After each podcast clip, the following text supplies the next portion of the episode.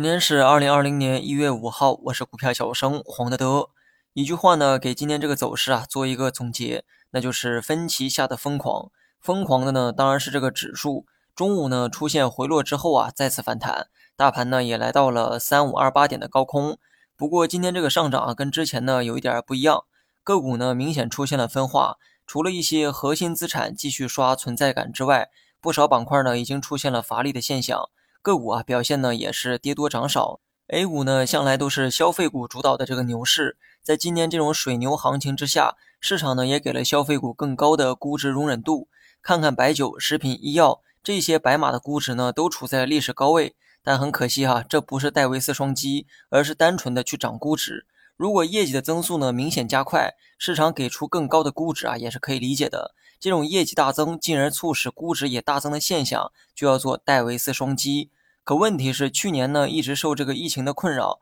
企业的经营业绩呢普遍啊都不好。那么在这种情况下，股价呢却是屡创新高，这只能说明啊，目前的牛市呢还处在水牛阶段，或者叫资金牛、货币牛都可以。疫情之前呢，人们都在呼吁降准啊、降息，但是央妈呢因为这个通胀的原因呢，迟迟没有放水。结果呢，疫情一来呢，管它通不通胀，美国呢第一个带头去放水，水涨呢船自然就高了。但是呢，你要明白一个道理哈，水推高了船的高度，而船本身的这个高度呢，并没有发生什么改变。这意味着水一旦慢慢的退去，或者洪流变成细流的时候，船还能涨多高呢？说了这么多呢，只是想表达我关于今年股市的一个思考。去年开始的这波行情，并非是业绩作为驱动力在涨。只是货币的宽松的货币政策给了市场更高的估值，那么即便像消费股这样的估值呢已经很高了，但资金呢还是在往里面进，没办法哈，这就是 A 股的现状。按理说泡沫呢应该更多的流向成长股、科技股，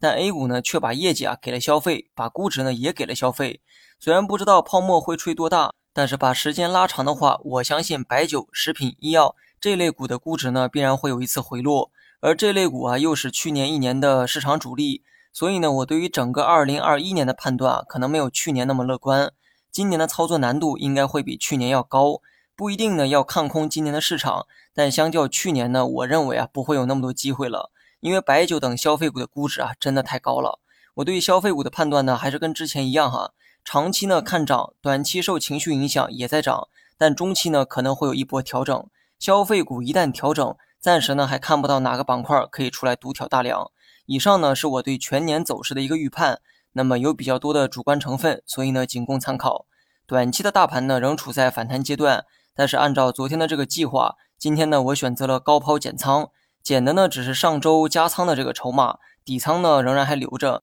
那么大盘呢已经来到了三五二八点的这个位置，目前呢还没有看到顶点，所以盘中呢继续冲高的动作可期。不过呢，你也要注意哈，目前的高度上出现了上涨，可能会是加速赶顶的动作，阶段性头部很可能会在短期出现，所以呢，目前可持仓可减仓，但不适合加仓。